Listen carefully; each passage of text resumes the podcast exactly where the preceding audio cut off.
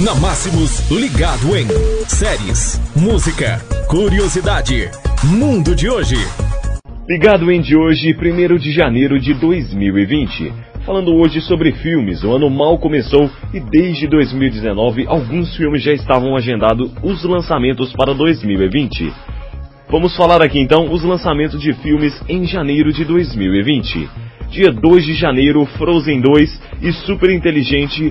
9 de janeiro, Quem Me Ama, Me Segue. Ameaça Profunda, Adoráveis Mulheres, Retrato de uma Jovem Chama e Kursk, A Última Missão.